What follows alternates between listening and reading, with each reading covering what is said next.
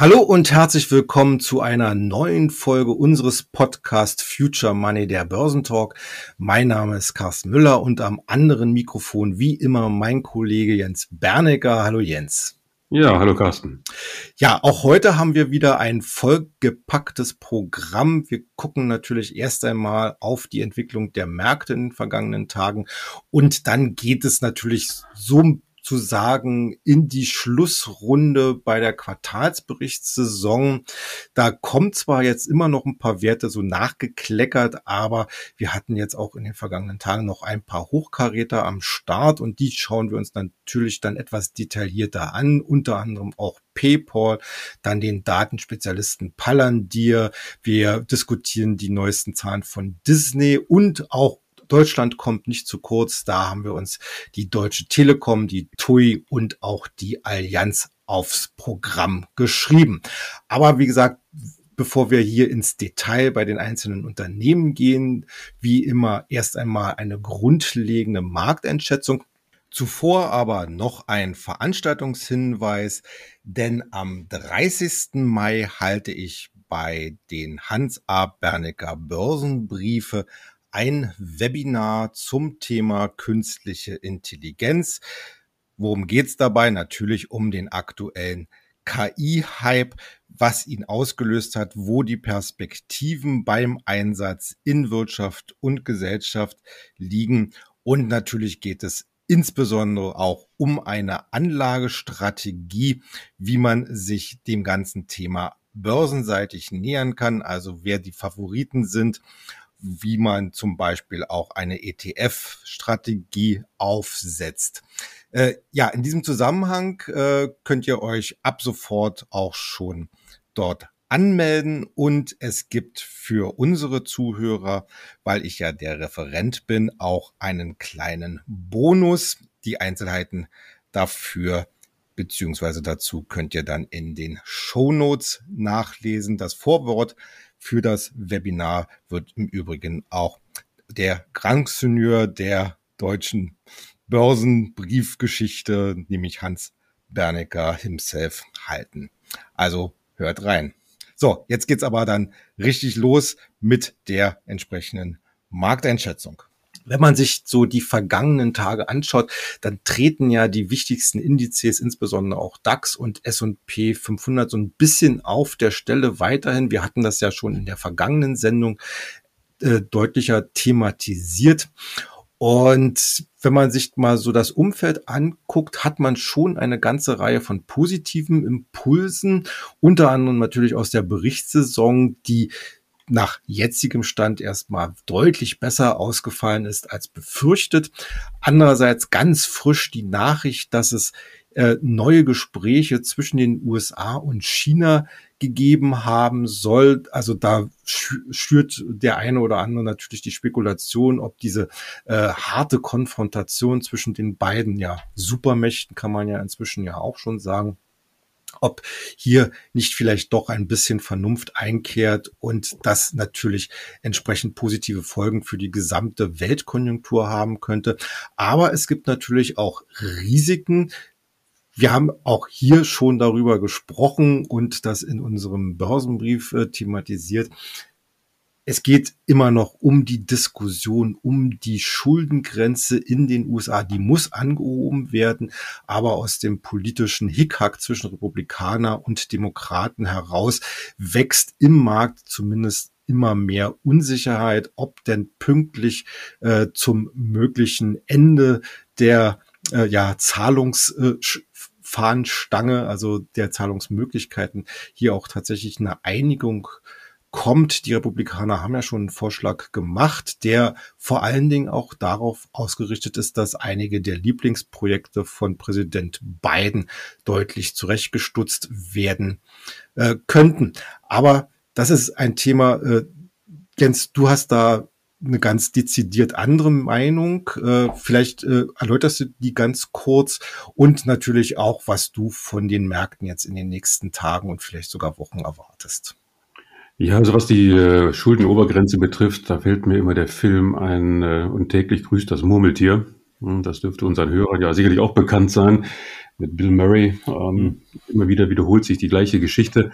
Und so ist es hier auch. Das haben wir ja in den letzten Jahren oder Jahrzehnten immer wieder gehabt in den äh, Vereinigten Staaten, dass es dann immer wieder eine Diskussion gab. Und äh, natürlich versuchen die politischen Parteien da irgendwie einen Vorteil rauszuholen und versuchen, sich in besserem Licht darzustellen und zu punkten und so weiter und so fort. Wir kennen das alles. Also ich möchte jetzt nicht sagen, dass es ein Non-Event ist. Das ist es sicherlich nicht. Aber ich würde ähm, gerne da immer den Blick in die Geschichte lenken und sagen, also wir kennen das, ja, es gab immer Diskussionen, es gab immer Streit und irgendwie wurde dann in letzter Minute doch ein Kompromiss oder eine Lösung gefunden, weil natürlich am Ende des Tages auch keiner äh, dastehen möchte als der Schuldige oder als der Verursacher oder der Hauptgrund für ein, eine Zahlungsunfähigkeit der Vereinigten Staaten. Also das ist ganz klar. Da haben alle Parteien ja auch viel mehr zu verlieren, als zu gewinnen. Dass die Börse da gerne so ein bisschen den Flattermann macht, äh, das ist okay. Ähm, die Börsen hassen Unsicherheit und möchten lieber Berechenbarkeit und Transparenz haben. Und in einem solchen Fall ist es wie immer, dann zittern die Börsen eine ganze Weile, bis das Thema dann eines Tages vom Tisch ist. Also insofern bin ich an der Stelle sicherlich entspannt. Die Marktsituation als Ganzes, das hast du schon eben richtig gesagt, den Börsen geht im Moment so ein bisschen die Luft aus. Ähm, es ist ja auch schon viel passiert in diesem Jahr und wesentlich mehr, als man zum Jahreswechsel noch erwarten durfte. Wir hatten das hier schon kommentiert. Da ist es also normal, dass die Börse jetzt vielleicht mal ein bisschen in den, in den, äh, in den Ruhemodus äh, sich äh, einschaltet. Äh, es ist jetzt auch die, der Sommer steht vor der Tür, dann kommen auch die Sommerferien, Summer Breaks. Und ähm, das ist ohnehin statistisch gesehen immer eine etwas langweiligere und etwas laue Zeit. Und ich glaube, die Börsen sollten vielleicht auch noch ein bisschen äh, Luft holen, das heißt vielleicht auch noch ein bisschen nachgeben, ein bisschen die überkaufte Marktlage, die wir teilweise in den Einzelwerten, aber auch in den Indizes haben, insbesondere zum Beispiel im DAX, ähm, die, die müsste schon noch abgebaut werden, damit man dann im nächsten Anlauf ähm, äh, die Erholung weiter fortsetzen kann. Und gerade beim DAX wird es ja sehr, sehr spannend, weil wir stehen ja unmittelbar unter dem alten Rekord und meines Erachtens sollte es auch gelingen, im Laufe des, ähm, des Sommers oder Spätsommers dann über den, also nachhaltig über dem alten Rekordkurs äh, drüber zu springen. Und das wäre dann natürlich erstmal ein sehr, sehr positives Signal. In den Vereinigten Staaten ist das Bild immer noch ein bisschen differenzierter. Da haben wir Dow Jones und S&P, die sind ein bisschen müde geworden. Ja, es ist zwar schon eine Wende deutlich zu erkennen, das hatten wir ja hier auch schon kommentiert. Am besten sieht immer noch der Nasdaq aus, äh, das ist klar muss man natürlich hier und da aufpassen, weil die Indizes werden teilweise auch von ein paar Schwergewichten getragen, also Google und ähm, Microsoft und Meta und wie sie alle heißen. Und ähm, das, äh, das, da muss man dann schon ein bisschen ins Detail gehen, um zu gucken, ist die Marktbreite denn auch gegeben. Und das sehen wir zum Beispiel am Russell 3000 Index, der aber auch im Moment noch in einer recht stabilen ähm, Ausgangslage sich befindet. Und dann kann man summa summarum sagen, das Bild ist ausreichend positiv um jetzt erstmal ähm, ein bisschen durchzuatmen. Und alles weitere werden dann die Unternehmensgewinne zeigen. Die Berichtssaison ist ja gerade abgelaufen. Wir werden es heute nochmal kommentieren. Aber entscheidend ist eben dann, was wird dann Q2, Q3 äh, was werden dort für Zahlen präsentiert, beziehungsweise was sind die Aussichten? Wenn das Management der Unternehmen weiterhin von einem verhaltenen Optimismus in Richtung 24 ausgeht, dann rechne ich schon damit, dass wir äh, im Herbst dann nochmal einen, einen Schub bekommen können. Aber dafür ist es natürlich gegenwärtig noch zu früh. Also summa summarum, ich bin mit der ganzen Situation sehr zufrieden. Es ist eine relativ entspannte Ausgangslage, nicht allzu optimistisch, aber auch nicht allzu pessimistisch und das ist ein guter Mix. Hm. Wer im Übrigen noch mal ein bisschen detaillierter auf die Charttechnik eingehen möchte, äh, du hattest ja jetzt gerade ganz frisch ein neues Video produziert, was ihr natürlich auch auf unserem YouTube-Kanal unter Börse Global äh, abrufen könnt. Kommen wir jetzt mal gleich zu den Einzelwerten und da fangen wir mit dem Zahlungsdienstleister PayPal aus Amerika an. Äh, PayPal hat ja einen eher gemischten Bericht abgeliefert, so zumindest meine Interpretation. Das erste Quartal hat positiv überrascht, aber PayPal hat wieder für das zweite Quartal einen eher schwächeren Ausblick abgegeben, dann wiederum für das Gesamtjahr eher eine bessere Prognose. Wie passt denn das alles zusammen? Ja, das Problem bei PayPal ist eigentlich der Wettbewerb. Ähm, PayPal war ja damals einer der Frontrunner, wenn es um elektronische Zahlungsmöglichkeiten geht und viele von uns nutzen ja auch PayPal regelmäßig, entweder zum Shoppen oder zum äh, Geldüberweisen, wie auch immer. Und ähm, jetzt stellt sich eben äh, der Markt äh, schon seit einigen Jahren darauf ein und viele andere große Player, ob jetzt Apple und andere, steigen in dieses Geschäft massiv ein und es führt natürlich dann eben auch zum äh, Wettbewerb auf der Preisebene. Und das ist genau das, was wir sehen. Wachsen ist das eine, aber nachhaltig Geld verdienen ist eben das andere. Und äh, PayPal ist nach wie vor auch recht ambitioniert bewertet. Wir haben ein KGV von ungefähr knapp 26 und das ist äh, für einen Wachstumswert natürlich akzeptabel, aber Wachstum heißt eben auch kontinuierlich dynamische Wachstumszahlen zeigen und das ist bei PayPal mittlerweile eben deutlich flacher. Also die Zahlen in sich sind jetzt gar nicht so das große Thema, sondern die Frage, wie will PayPal seine Bewertung in den nächsten äh, Monaten rechtfertigen? Was passiert da? Wo kommt noch mehr Dynamik rein? Und wenn PayPal sagt, naja, es fällt uns schwer zu wachsen, weil eben der Wettbewerb auch da ist, dann äh, muss es eine Anpassung in der Bewertung geben. Und das heißt dann sinkende Aktienkurse. Und das ist ja genau das, was wir jetzt auch in den letzten Tagen gesehen haben. Wir hatten ja eigentlich dort eine recht schöne technische Bodenbildung. Wir haben das ja auch im Future Money schon mal skizziert. Und in den letzten Tagen sind wir da unten erstmal durchgerauscht. Also der technische Boden ist, äh, hat nicht gehalten. Es hat auch ein relativ hohes Verkaufsvolumen gegeben. Also viele Stoppkurse werden da wahrscheinlich gerissen sein. Wenn alle so den gleichen Boden mhm. erkennen, ähm, dann ist es natürlich klar, dass wenn dort äh, bei ungefähr, was war das, knapp äh, unter 70 Dollar, ähm, wenn da die, die Stoppkurse reißen, dann führt es dann zu einer Verkaufswelle. Und das haben wir jetzt gesehen.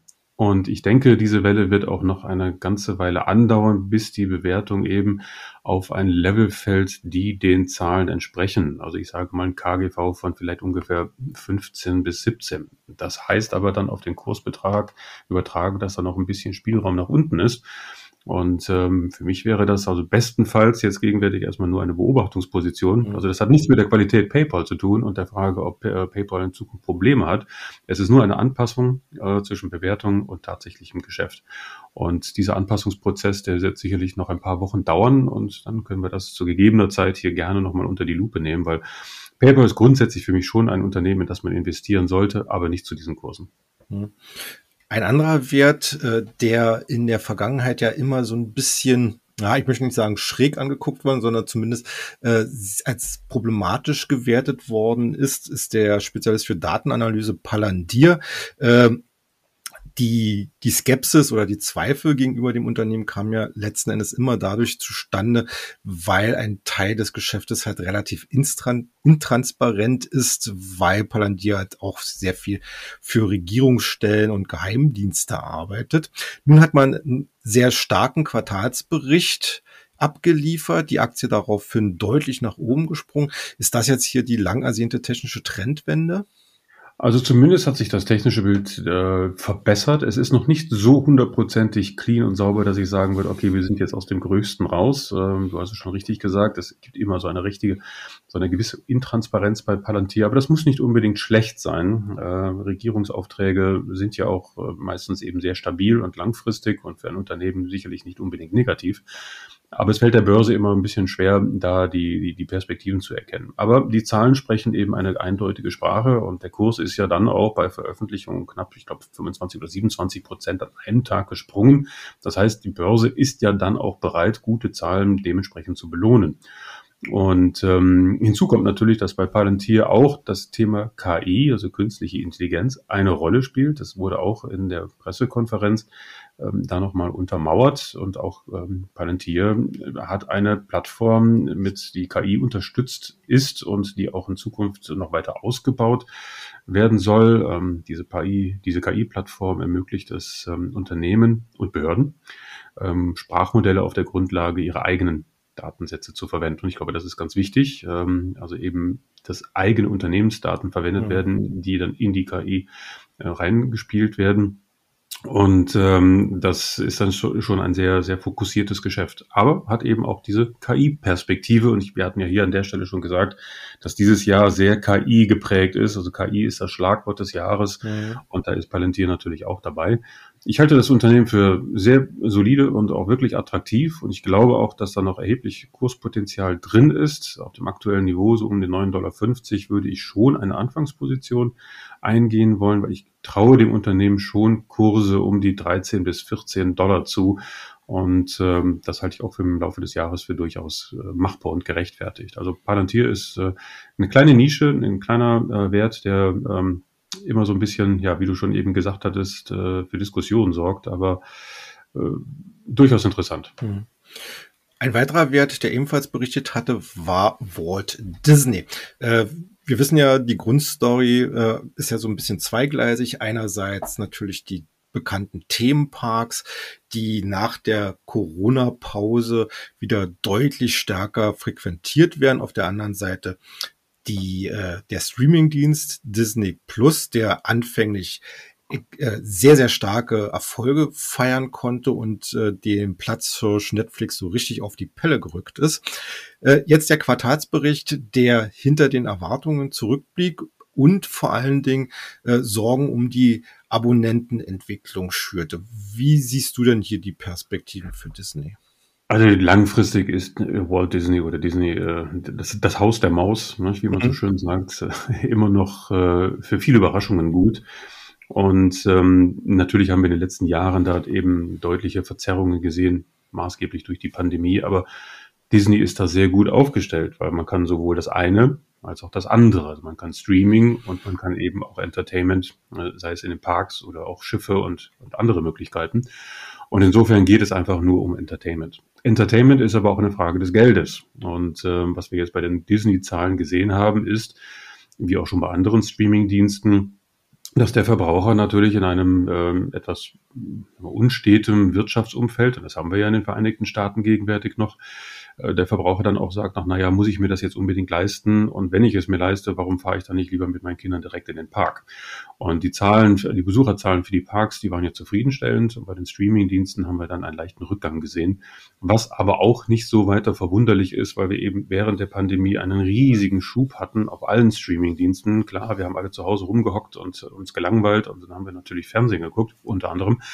Und das muss sich jetzt alles so ein bisschen wieder einpendeln. Ähm, bei Disney ist entscheidend, dass wir dort ähm, ein neues Management haben. Das hatten wir ja hier auch schon kommentiert, mhm. einen neuen Chef, der auch ganz klar angekündigt hat, dass er äh, nochmal, wie er schon vorher getan hat, äh, an der Kostenschraube drehen möchte und das ganze Unternehmen straffen möchte. Und das wird auch passieren.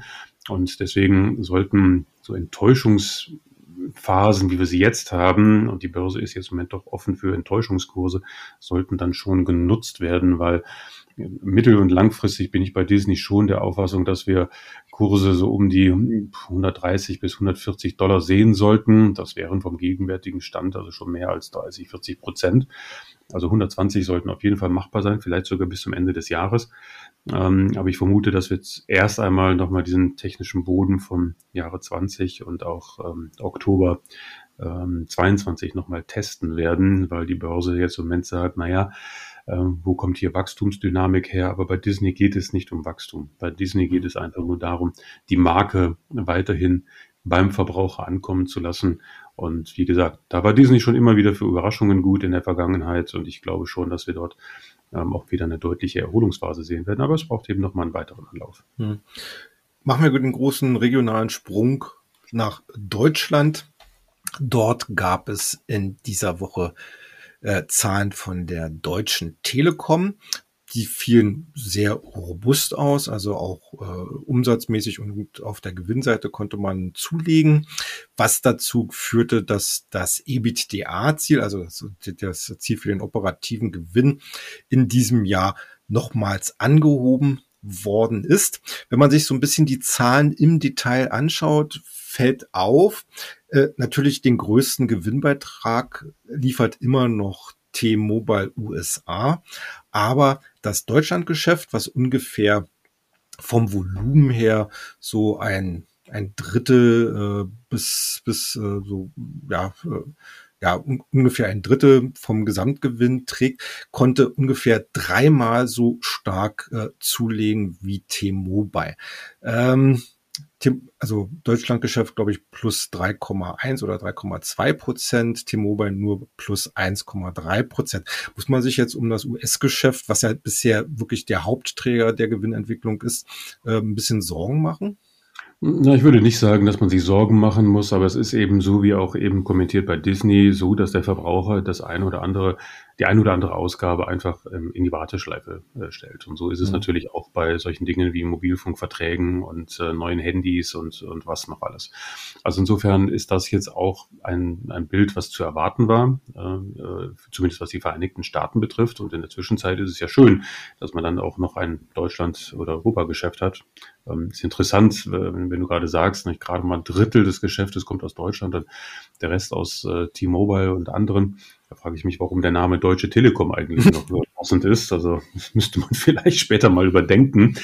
Ähm, aber wie dem auch sei, ähm, der Kurs, der Aktienkurs hat ja das auch schon äh, vorweggenommen. Und wir haben ja schon hier kommentiert, äh, dass die Deutsche Telekom ja heute dort steht, wo man sich das noch vor wenigen Jahren hätte niemals vorstellen können. Also mhm. Für viele war die Deutsche Telekom ja nach dem Dotcom-Desaster einfach ja, mehr oder weniger eine Zombie-Aktie. Das hat sich jetzt in den letzten Jahren deutlich geändert und wir haben jetzt in, gerade in diesem Jahr natürlich schon ordentliche Kursavancen gesehen, eben aufgrund von T-Mobile. Und ich glaube, jetzt im Moment ist, der, ähm, ist es auch an der Zeit, dass die Aktie da mal eine Pause einlegt. Also die Dynamik ging mir ein bisschen zu rasant in den letzten Monaten. Sicherlich gerechtfertigt, aber ich erwarte doch dass es irgendwann jetzt zu ein paar Gewinnmitnahmen kommen wird und ähm, dann gibt es eine kleine Korrektur und die sollte dann allerdings genutzt werden. Also das ist schon klar, weil Telekom macht mehr richtig als falsch, das sehen wir auch. Ja, wir haben in Deutschland auch noch erhebliche Investitionsbedarf in Sachen Glasfaserkabel das kostet alles noch Geld, aber die Perspektive stimmt und ähm, wir hatten das ja hier schon mal kommentiert, also ich glaube, dass äh, Telekom in den nächsten Jahren da noch äh, Positives liefern wird. Aber der Aktienkurs, das war jetzt ein bisschen zu viel, ein bisschen zu schnell. Eine Kurspause, Korrektur wäre ähm, jetzt angemessen. Vielleicht als Orientierung könnte man sagen, vielleicht so irgendwie um die 20 Euro oder 19 Euro. Das wäre so ein bisschen so der, hm. das Kursniveau, wo wir ja ähm, zum Jahreswechsel den Break hatten. Das wäre dann äh, ein Niveau, wo ich sagen könnte, okay, da sollte man dann nochmal einsteigen. Hm. Ja, also wenn man sich gerade auch die langfristige Charttechnik anguckt, äh, die Telekom, die notiert ja jetzt, glaube ich, auf dem höchsten Stand seit 2001 und wenn man, wie gesagt, sich den Chart anguckt, äh, war war man ja damals gerade so in der absolut großen Absturzphase. Und das heißt ja gerade auch für die Charttechniker, dass jetzt, was über dem aktuellen Stand kommt, äh, zumindest von der Markttechnik her, durchaus ein bisschen ambitionierter wird, um dann wieder neue, äh, ja, belastbare äh, Unterstützungen zu bekommen. Kommen wir zu einem weiteren Wert und zwar zum Touristikkonzern TUI. Den haben wir ja an dieser Stelle auch schon mehrfach uns angeschaut. Äh, der operative Gewinn jetzt im letzten Quartal war eigentlich äh, durchaus äh, äh, positiv zu bewerten. Das Unternehmen zeigt sich auch optimistisch, was die Sommermonate angeht. Dennoch blieb die Aktie hier wieder unter Druck. Äh, wie beurteilst du wie beurteilst du, äh, Tui, wäre es vielleicht trotzdem schon Zeit, hier wieder in Position zu gehen? Ich würde ganz gerne in Position gehen, allerdings gefällt mir die, die Markttechnik oder der Kursverlauf der Aktie jetzt im Moment weniger. Und das liegt einfach daran, dass TUI sicherlich ähm, optimistischen Ausblick gegeben hat. Und das war ja auch erstmal positiv. Aber es fehlt so ein bisschen, sage ich mal, die, ähm, ja, das Salz in der Suppe sage ich jetzt mal. Denn äh, TUI ist natürlich im Touristikgeschäft tätig und jetzt wartet man natürlich auf die Zahlen des Sommers und das Management hat sich da zuversichtlich gegeben, aber hat das nicht genau spezifiziert und konkretisiert. Und das ist natürlich immer etwas, mhm. wo die Börse sagt, na ja, also wenn ihr das so optimistisch seid, ähm, nennt doch mal ganz konkret ein paar Ziele. Ja, wo wollt ihr denn nächstes Jahr oder in zwei Jahren oder in drei Jahren landen? Und da kam vom Management halt zu wenig. Und das ist dann äh, dementsprechend nicht so schön und da reagiert die Börse dann auch eher verhalten und sagt, na ja, Zahlen sind ja erstmal Vergangenheit, ja, das ist ja passé, das ist ja alles irgendwie im Kurs schon drin. Ein bisschen mehr Zukunftsmusik äh, wäre nicht schlecht gewesen. Und ähm, da ist die Börse dann knallhart und selektiert und sagt, naja, in der Zwischenzeit kann man mit dem Geld was anderes machen. Das ist auch der Grund, warum wir jetzt so eine Kursschwäche gesehen haben. Und ähm, es muss sich jetzt zeigen, ob wir da so um die 5,80 äh, Euro, 5,90 Euro da irgendwie so eine schöne Bodenbildung bekommen jetzt über die nächsten Wochen. Es kann sein, es zeichnet sich ab. Aber es gibt eben noch ein Risiko, dass wir unten durchrutschen. Und das wäre zum Beispiel der Fall, wenn die Zahlen ähm, für den Sommer jetzt weniger optimistisch ausfallen mhm. oder weniger gut als er gedacht. Also insofern gibt es da jetzt keinen Grund zur Eile. Ich würde TUI jetzt mal auf die Beobachtungsliste setzen und sagen, ja, ähm, ist eine interessante Gelegenheit und mit auch einem guten Kurspotenzial. Ich meine, wir dürfen nicht vergessen, wir hatten ja schon mal so Kurse um die sechs Euro, das war im Oktober. Zwischenzeitlich waren wir hier schon über elf und das sind ja dann also schon fast 100 Prozent Kursgewinn, die wir da hatten. Jetzt sind wir wieder auf dem alten Niveau. Gut möglich, dass sich das ganze Spiel nochmal wiederholt im zweiten Halbjahr. Aber da würde ich, wie gesagt, erst noch warten, dass die Markttechnik dann sauber ist. Also Watchlist, aber mehr auch nicht. Zum Schluss, aber nicht als Schlusslaterne, noch der Blick zur Allianz. Auch hier gab es Zahlen und die zeigten einen kräftigen Gewinnsprung, vor allen Dingen, weil der Versicherungskonzern in verschiedenen Versicherungssparten deutlich höhere Preise durchsetzen konnte. Ja, ganz kurz gefragt, ist Allianz noch ein Kauf? Ja, also Allianz ist immer ein schöner Wert, den man im Depot hat, weil es einfach ein unstabiles Geschäft ist. Die Kursvolatilitäten, die man aufgrund von Börsensentiment äh, hat, die sind mal äh, dahin zu nehmen. Aber natürlich ist Allianz immer ein, ein guter Wert, den man haben kann, wenn man einen, einen Eckpfeiler im Depot braucht. Ähm, ich weiß nicht, ob jetzt noch so richtig viel Kursfantasie da drin steckt, weil wir sind schon jetzt in, in Höhen, wo wir mit Allianz-Aktien noch nie gewesen sind und dann braucht es schon ein bisschen mehr, äh, Kursfantasie, ein bisschen mehr Perspektive als einfach nur solide Zahlen von Quartal zu Quartal. Und ich, wenn ich jetzt die Wahl hätte zu disponieren, ich sage, ich habe eine begrenzte Summe, dann würde ich sagen, mh, Allianz muss ich nicht unbedingt haben, da gucke ich mir lieber die anderen Werte äh, an, die jetzt noch unten versuchen, Bodenbildungen darzustellen, weil dann die Kursdynamik nach oben am größten ist. Aber für, wie gesagt, für diejenigen, die ein bisschen Stabilität im Depot haben wollen, ist Allianz nicht schlecht. Hm. Ja, dann herzlichen Dank für heute, für deine aktuellen Einschätzungen. Vielen Dank auch an unsere Zuhörer, dass ihr heute wieder mit dabei wart. Wir freuen uns natürlich darauf, wenn ihr dann nächstes Mal auch wieder einschaltet. Bis dahin, bleibt gesund, habt gute Geschäfte und ich sage Tschüss. Und ich sage auch Tschüss.